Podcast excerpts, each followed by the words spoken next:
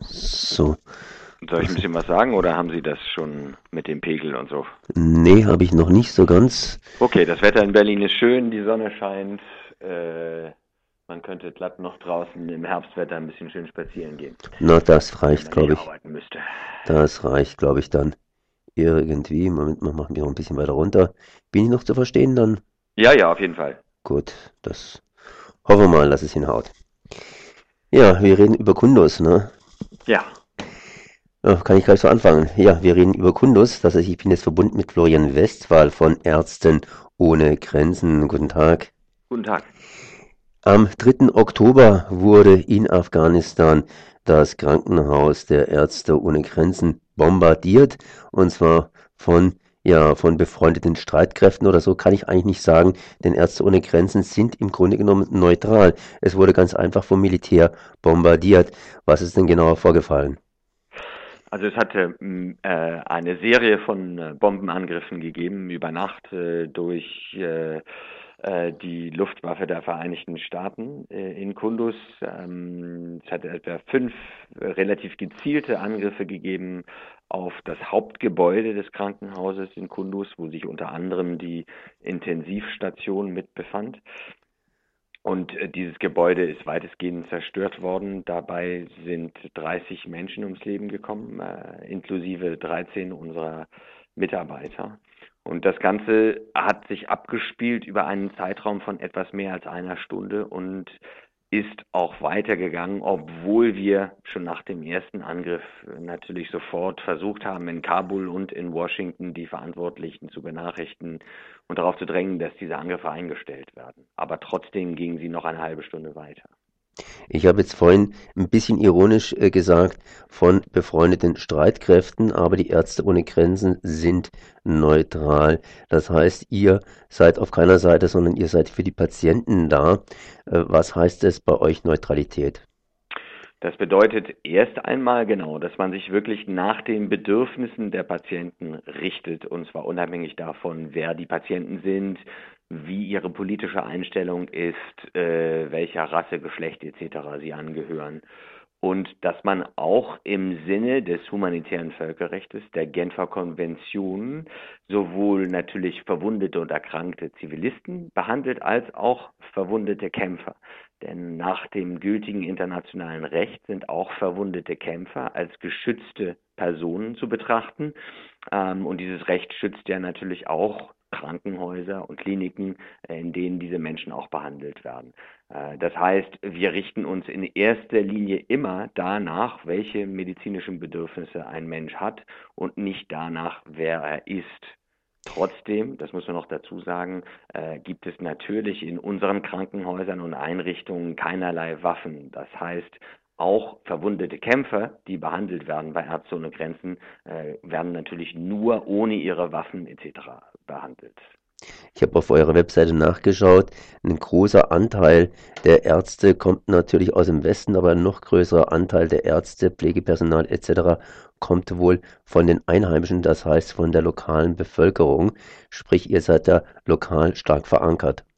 Ja, auf jeden Fall. In diesem Falle zum Beispiel in Kunduz ist es so, dass alle unsere Mitarbeiter, die umgekommen sind, ums Leben gekommen sind, waren Afghanen.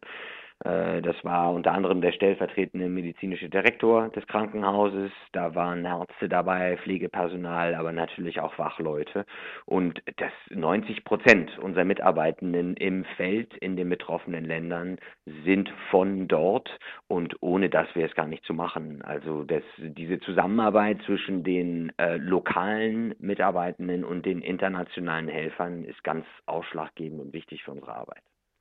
Lokal, das heißt äh, die Genfer Konvention etc. Ihr leistet Hilfe, das heißt, ihr versucht die Schrecken des Krieges zu mildern. Nun ist es allerdings passiert, die Amerikaner haben bombardiert, das heißt, denen ist ein Riesenfehler unterlaufen. Ist denen ein Riesenfehler unterlaufen oder muss man befürchten, dass die mehr oder weniger die Augen zugemacht haben und dann der Fehler unterlaufen ist? Also wir wissen natürlich im Moment noch nicht, äh, wie da genau was abgelaufen ist und deswegen drängen wir auch weiterhin darauf, dass es eine wirklich unabhängige internationale Untersuchung dieses Vorfalles geben muss. Das kann also nicht nur den Amerikanern selbst überlassen werden, äh, diesen Angriff zu untersuchen.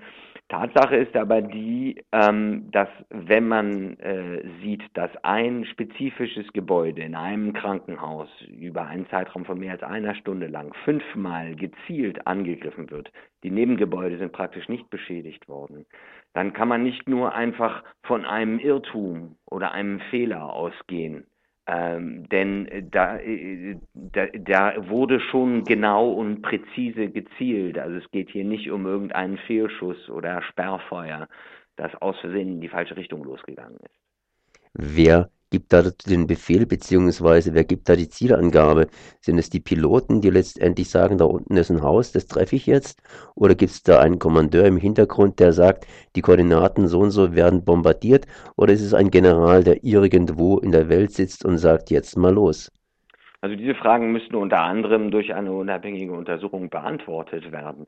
Äh, für uns ist das ja ganz wichtig. Äh, es, es, geht ja nicht nur darum, sozusagen, dass dieser einzelne Vorfall aufgeklärt wird, sondern es geht auch um die, unsere Arbeitsgrundlage, aber auch um das eigentliche fundamentale Recht, dass Menschen auch in einer Situation wie in Kunduz, wo gekämpft wurde, schwer gekämpft wurde, dass Menschen dort ein Anrecht haben, medizinische Hilfe äh, zu bekommen und dass die Krankenhäuser, die diese Hilfe leisten, geschützt bleiben. Das ist wirklich so ein fundamentaler äh, Gedanke im internationalen Völkerrecht, dass wir einfach darauf drängen, dass dieser Gedanke äh, jetzt nicht mehr mit Füßen getreten wird. Und genau deswegen braucht man eine wirklich hochrangige, äh, unabhängige Untersuchung, um auch klar ein Zeichen zu setzen, äh, dass diese Art von Verstößen nicht hingenommen werden können. Was heißt in dem Falle unabhängige Untersuchung? Wir sitzen hier im Westen, das heißt die Bundesrepublik ist natürlich Teil des Westens und die USA ist da die führende Macht. Wie muss ich eine unabhängige Untersuchungskommission zusammensetzen, dass man sagen kann, die ist tatsächlich unabhängig? Also es gibt einen Mechanismus, der im internationalen Recht vorgesehen ist, in den Genfer Konventionen. Das ist die sogenannte Internationale Humanitäre Ermittlungskommission. Die wurde eingerichtet mit der Unterstützung von mehr als 70 Staaten, unter anderem auch Deutschland. Und die wurde eingerichtet genau, um diese Art von Vorfällen zu untersuchen.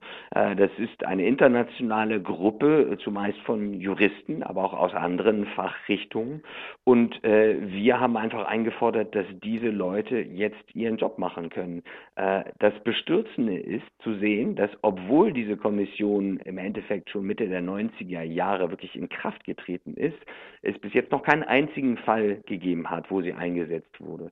Und das ist genau die, die, die, das große Problem, dass es immer wieder zu Verstößen gegen das Völkerrecht kommt, zum Beispiel Angriffe auf Krankenhäuser, Angriffe auf Mediziner, aber dass diese Vorfälle nie untersucht werden. Und dem muss jetzt wirklich mal ein Ende gemacht werden.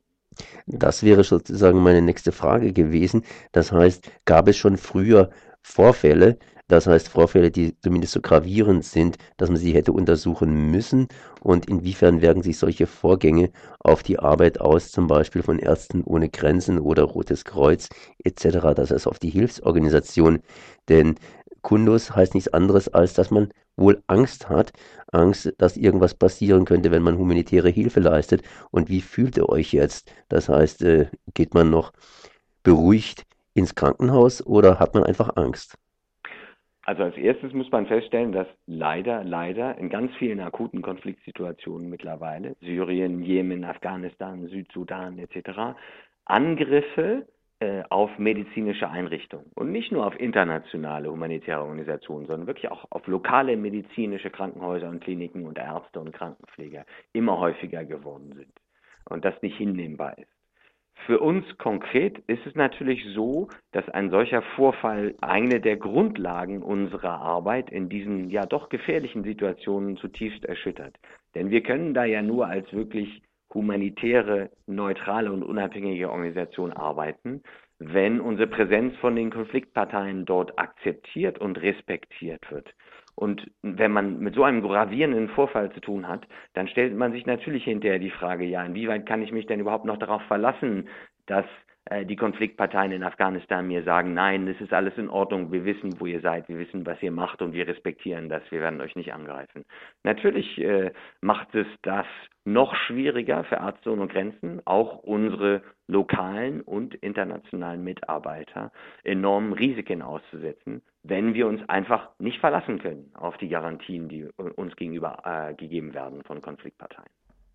Das war Florian Westphal von Ärzte ohne Grenzen zum Angriff auf Kundus und natürlich zu den Folgen und die Ergebnisse, das heißt die Aufarbeitung des Falles, wird wohl noch ein bisschen auf sich warten lassen. Ich danke zumindest für dieses Gespräch. Vielen Dank. Das war's. Gut. Okay. Danke Ihnen. Ja, ich danke auch. Schönen Nachmittag noch. Gleichfalls. Tschüss.